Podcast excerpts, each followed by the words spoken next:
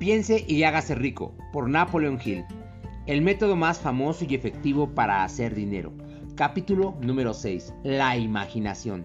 El taller de la mente. El quinto paso hacia la riqueza. La imaginación es el taller donde se plasman todos los planes creados por el hombre. Al impulso, al deseo, se les da forma, perfil y acción mediante la ayuda de la facultad imaginativa de la mente. Se ha dicho que el hombre es capaz de crear cualquier cosa que pueda imaginar. Mediante la ayuda de su facultad imaginativa, el hombre ha descubierto y dominado más fuerzas de la naturaleza durante los últimos 50 años que durante la historia de todo el género humano anterior a esos 50 años ha conquistado el espacio aéreo tan cabalmente que los pájaros resultan pobres competidores. Ha analizado y pesado el Sol a una distancia de millones de kilómetros y ha determinado por medio de la imaginación los elementos que lo componen ha aumentado la velocidad de la locomoción hasta poder viajar a velocidades de más de mil kilómetros por hora. La única limitación del hombre es su facultad de razonamiento, es el grado de desarrollo de su imaginación y el uso que haga de ella. Todavía no ha alcanzado la cúspide del desarrollo y del uso de su facultad imaginativa. Apenas ha descubierto que la tiene y tan solo ha comenzado a usarla de una manera muy elemental. Dos formas de imaginación. La facultad imaginativa funciona de dos maneras. Una se conoce con el nombre de imaginación sintética y la otra como la imaginación creativa. La imaginación sintética. Por medio de esta facultad uno puede compaginar viejos conceptos, ideas o planes en nuevas combinaciones. Esta facultad no crea, funciona con el material de la experiencia, de la educación y la observación con que se, le, alimenta. Es la facultad que más usa el inventor, con la excepción del genio, que recurre a la imaginación creativa cuando no puede resolver su problema mediante la imaginación sintética. La imaginación creativa. A través de la facultad de la imaginación creativa, la mente finita del hombre tiene comunicación directa con la inteligencia infinita. Es la facultad mediante la cual se reciben los presentimientos y las inspiraciones. Por medio de esta facultad, un individuo puede sintonizarse o comunicarse con el subconsciente de otros hombres. La imaginación creativa funciona de manera automática de la manera en que se describe en páginas siguientes. Esta facultad funciona solo cuando la mente consciente está trabajando a un ritmo extremadamente rápido como por ejemplo cuando se estimula por medio de la emoción de un deseo poderoso. La facultad creativa se vuelve más alerta en proporción con el desarrollo que adquiere a través del uso los grandes líderes de los negocios, la industria y las finanzas, y los grandes artistas, músicos, poetas y escritores han llegado al lugar que ahora ocupan porque han desarrollado la facultad de la imaginación creativa. Tanto la imaginación creativa como la sintética se agudizan cada vez más por el uso, de la misma forma que lo hace cualquier músculo u órgano del cuerpo. El deseo es solo un pensamiento, un impulso. Es nebuloso y efímero, es abstracto y no tiene valor hasta que sea transformado en su contrapartida física. Si bien la imaginación sintética es la que se usará con más frecuencia en el proceso de transformar el impulso del deseo en dinero, usted debe tener presente el hecho de que puede afrontar circunstancias y situaciones que exijan el empleo de la imaginación creativa. Ejercite su imaginación. Su facultad imaginativa puede haberse debilitado a causa de la falta de actividad. Se la puede revivir y estimular mediante el uso. Esta facultad no muere, aunque puede llegar a la inactividad total por falta de uso. Centre su atención en el desarrollo de la imaginación sintética, porque es la facultad que usted usará más en el proceso de convertir el deseo en dinero. La transformación del impulso intangible del deseo es una realidad tangible. En una realidad tangible, el dinero exige el uso de un plan o más.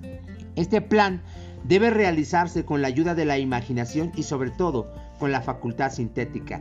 Léase todo el libro y luego vuelva a este capítulo y empiece enseguida a poner a trabajar la imaginación en la construcción de un plan o planes para la transformación de su deseo en dinero. Casi en cada capítulo se han dado detalladas instrucciones para elaborarlos. Siga las instrucciones que mejor se ajusten a sus necesidades. Ponga su plan por escrito. si acaso aún no lo ha hecho. En el momento en que complete eso, habrá dado, forma definitiva y concreta a un deseo intangible. Lea una vez más el enunciado anterior. Ponga su plan por escrito, si todavía no lo ha hecho. En el momento en que complete eso, habrá dado forma definitiva y concreta a un deseo intangible. Léalo en voz alta y muy lentamente, y a medida que lo hace, recuerde que en el momento en que reduce la afirmación de su deseo y planifica su realización sobre un papel, ha dado el primero de una serie de pasos que le permitirán convertir ese pensamiento en su contrapartida física. Las leyes que conducen a la fortuna. La tierra sobre la que usted vive y todas las otras cosas materiales son el resultado de los cambios de la evolución mediante los cuales las partículas microscópicas de materia se han organizado y acomodado de una manera ordenada. Por otra parte, y esta afirmación es de fundamental importancia, este planeta, cada uno de los miles de millones de células del cuerpo de usted y cada átomo de materia empiezan como una forma intangible de energía. El deseo es el impulso del pensamiento. Los impulsos del pensamiento son formas de la energía. Cuando empieza a acumular dinero con un impulso del pensamiento, el deseo, usted está poniendo a su servicio el mismo material que la naturaleza empleó para crear este planeta y todas las formas materiales del universo, incluido el cuerpo y el cerebro, en los que los impulsos de pensamiento funcionan. Usted puede amasar una fortuna mediante la ayuda de leyes que son inmutables pero primero debe familiarizarse con esas leyes y aprender a usarlas. A través de la repetición y ofreciendo la descripción de estos principios desde todos los ángulos concebibles, el autor desea revelarle el secreto mediante el cual se ha conseguido todas las grandes fortunas. Por extraño y paradójico que pueda parecer, el secreto no es tal. La propia naturaleza nos lo pone delante, en la tierra donde vivimos, en las estrellas, en los planetas suspendidos en sus órbitas, en los elementos que nos rodean y en todas las formas de vida que tenemos a nuestro alcance. Los principios que presentamos a continuación le abrirán el camino a la comprensión de la imaginación. Asimile los que consiga entender a medida que lee por primera vez esta manera de ver las cosas. Luego cuando relea el texto y lo estudie de nuevo, descubrirá que ha pasado algo que clasifica las cosas y le da una comprensión más amplia de todo. Pero sobre todo, no se detenga, no dude en sus estudios de estos principios hasta que haya leído el libro al menos unas tres veces, porque para entonces ya no querrá detenerse. ¿Cómo hacer uso práctico de la imaginación? Las ideas son el punto inicial de todas las fortunas. Las ideas son productos de la imaginación. Examinemos algunas bien conocidas que han dado origen a fortunas inmensas, en la esperanza de que estos ejemplos transmitirán la información precisa de lo que se refiere al método a través del cual se puede utilizar la imaginación para acumular riquezas. La tetera encantada. Hace 50 años un viejo médico rural se fue a caballo hasta el pueblo ató, a su, montura, entró sigilosamente en la droguería por la puerta trasera y empezó a regatear con el joven dependiente. Durante más de una hora, tras el mostrador, el viejo doctor y el dependiente hablaron en voz baja. Después el doctor salió. Fue hasta el caballo y regresó a la tienda con una gran tetera antigua y con una paleta de madera que se usaba para revolver el contenido de la tetera y las depositó en la parte trasera de la tienda. El dependiente inspeccionó la, tetera, buscó en su bolsillo interior, sacó un rollo de billetes y se lo alargó al doctor. El rollo contenía 500 dólares, todos los ahorros del dependiente. El doctor le dio un trocito de papel en el que aparecía escrita la fórmula secreta. Las palabras de aquel trozo de papel bien valían el rescate de un rey, pero no para el doctor. Esas palabras mágicas eran necesarias para que la tetera empezara a hervir, pero ni el doctor ni el joven dependiente sabían que fortunas fabulosas estaban destinadas a brotar de aquella tetera. El viejo médico estaba contento de vender esos objetos por 500 dólares. El dependiente se arriesgaba mucho apostando todos sus ahorros a un trocito de papel y a una tetera vieja.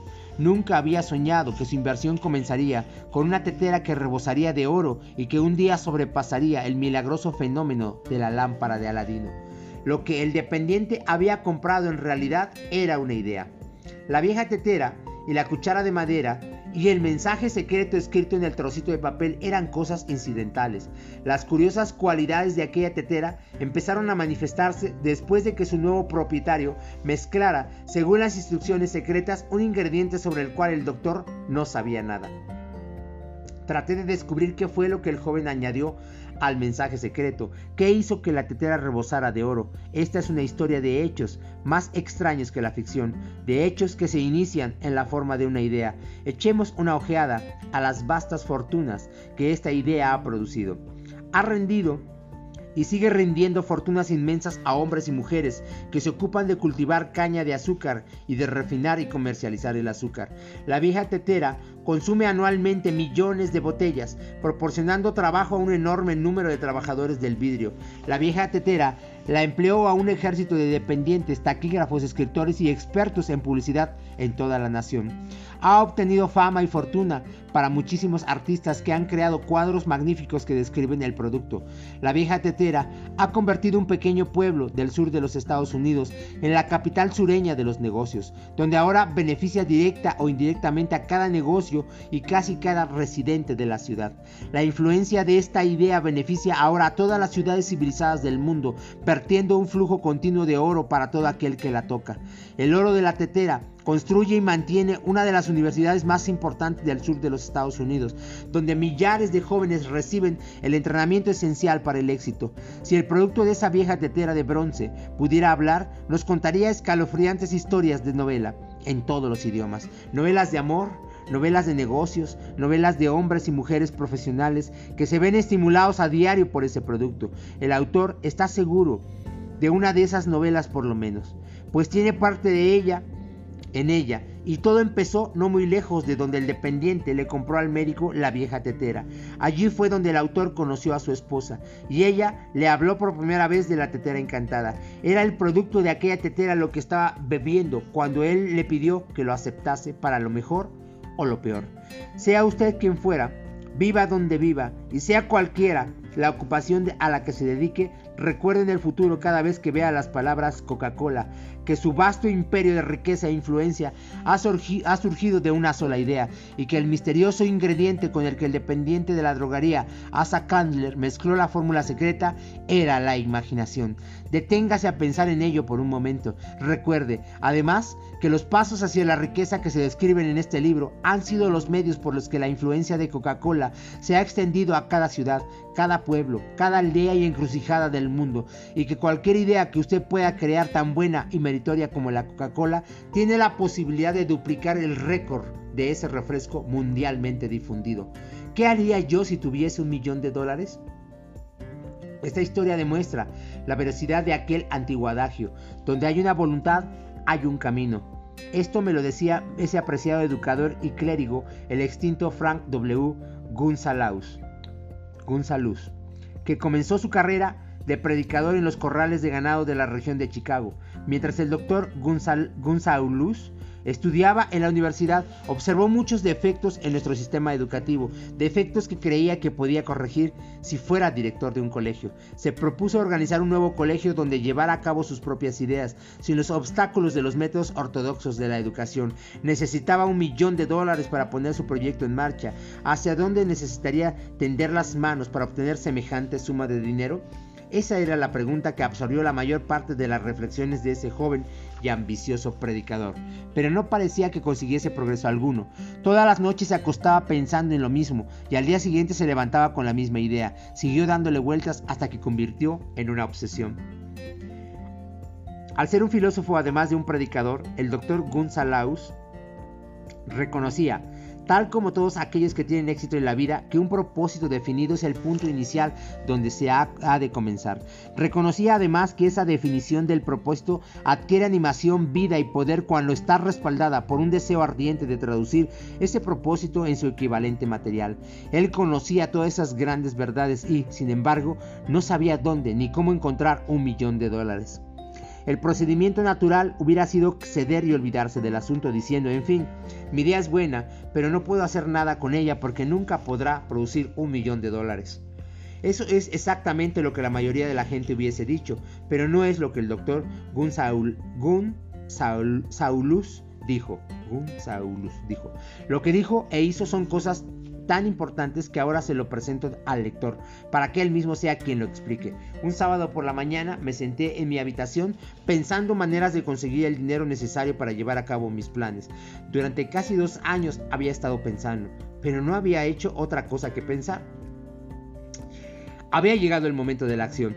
En aquel momento decidí que reuniría ese millón de dólares en el plazo de una semana. ¿Cómo? Eso no me preocupaba. Lo más importante era la decisión de conseguirlo en un plazo determinado.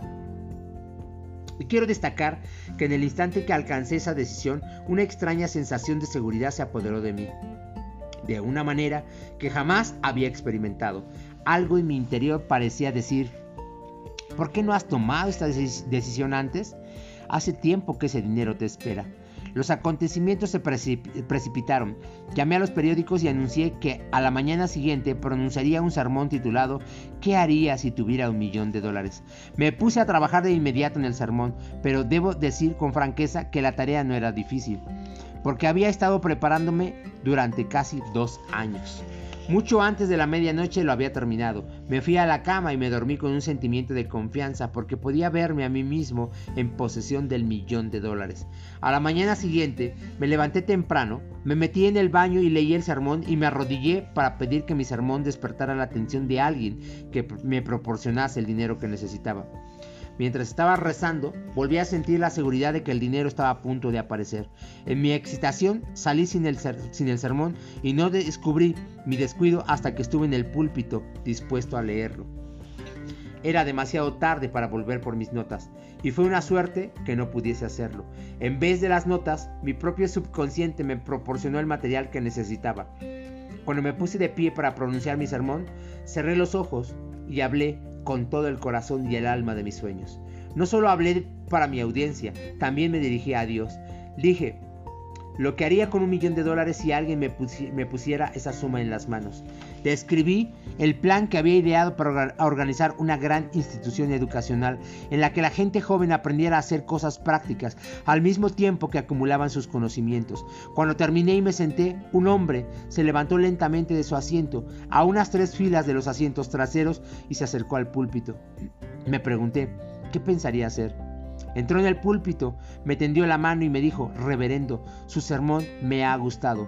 Creo que puede hacer todo lo que usted ha dicho que haría si tuviese ese millón de dólares. Para demostrarle que creo en usted y en su sermón, si viene a mi oficina mañana por la mañana, le daré el millón de dólares. Me llamo Philip Darmore. El joven Gonzalaus acudió a la oficina del señor Armour y le dieron el millón de dólares. Con ese dinero fundó el Armour Institute of Technology, que en la actualidad se conoce como Illinois Institute de Tecnología.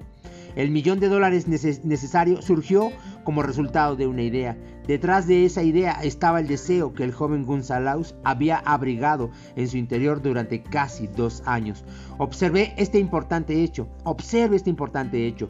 Consiguió el dinero al cabo de 36 horas de haber alcanzado la decisión definitiva de obtenerlo y de decidir un plan definido para ello. No había nada nuevo ni peculiar en la vaga idea del joven Gonzalaus en lo que se refería al millón de dólares y en sus débiles deseos de conseguirlo. Otros antes que él y muchos más desde entonces han, tenido pensamientos similares, pero hubo algo muy especial y diferente en cuanto a la decisión que alcanzó aquel sábado memorable, cuando dejó de lado toda indecisión y se dijo convencido, conseguiré ese dinero en el plazo de una semana. Además, el principio por el cual el doctor Gonzalaus obtuvo el millón de dólares todavía tiene vigencia, está a su disposición. La ley universal funciona hoy con tanta eficacia como cuando el joven predicador la empleó de manera tan provechosa. ¿Cómo transmutar las ideas en dinero en efectivo? Observe que Asa Candler y el doctor Frank Gonzalaus tenían una característica en común. Ambos conocían la sorprendente verdad de que las ideas se pueden transmutar en dinero efectivo por medio del poder de un propósito definido y de unos planes concretos. Si ustedes de los que creen que el trabajo duro y la honradez por sí solos le proporcionarán riqueza, está muy equivocado. La riqueza, cuando aparece en grandes cantidades, nunca es solo como resultado del trabajo duro. Cuando aparece, la riqueza es el resultado de exigencias definidas, basadas en la aplicación de planes definidos y nunca se debe a la suerte ni al azar. Una idea es un impulso de pensamiento que incita a la acción por medio de un llamamiento a la imaginación. Todos los vendedores expertos saben que cuando las mercaderías no se pueden vender, las ideas sí. Los vendedores del montón lo ignoran y precisamente por eso son del montón. Un editor de libros baratos hizo un descubrimiento de gran valor para todos los editores en general. Aprendió que mucha gente compra el título y no el contenido de los libros. Por el solo hecho de cambiar el título a un libro, que no se vendía, sus ventas aumentaron en más de un millón de ejemplares. Las tripas, como se llamaba en la jerga de los, editoriales, de los editores, la parte que queda entre las cubiertas, no habían cambiado. Se limitaron a arrancar las cubiertas en que figuraba el título que no se vendía para aplicar a los ejemplares una cubierta nueva con un título que tenía un valor más taquillero. Por sencilla que pueda parecer, esa era una verdadera idea, era imaginación. No existe un precio estándar para las ideas. El creador de ideas pone su propio precio y si es listo, logra imponerlo. La historia de casi cada fortuna comienza el día en que el creador y el vendedor de ideas se conocen y empiezan a trabajar en armonía. Carnegie se rodeó de hombres capaces de todo lo que él no podía hacer, hombres que creaban ideas y hombres que podían, ponían esas ideas en práctica, y tanto él como los demás llegaron a ser fabulosamente ricos.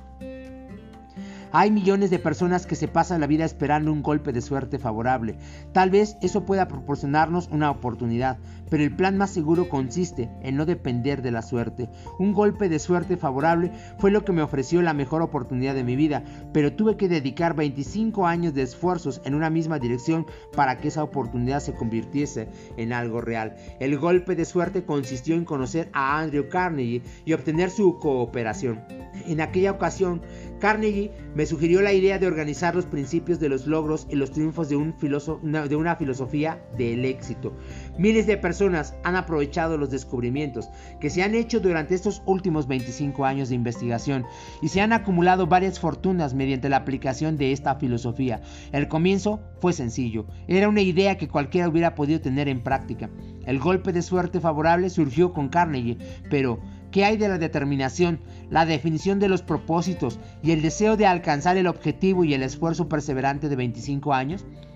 No era un deseo ordinario el que sobrevivió a los contratiempos, a los desalientos, a los fracasos temporales, a las críticas y a los constantes recordatorios de que aquello era una pérdida de tiempo. Era un deseo ardiente, una obsesión. Cuando Carnegie me sugirió la idea por primera vez, fue alimentada, alentada y abrigada para mantenerla viva. Gradualmente la idea llegó a ser gigante por su propio poder y entonces me alimentó, me alentó y me condujo. Las ideas son así. Primero nosotros les damos vida, acción y orientación y luego ellas adquieren su propio poder y arrasan con cualquier tipo de oposición. Las ideas son fuerzas tangibles, pero tienen más poder que el cerebro físico en donde nacen tienen el poder de seguir viviendo aún después de que el cerebro que las ha creado haya regresado al polvo.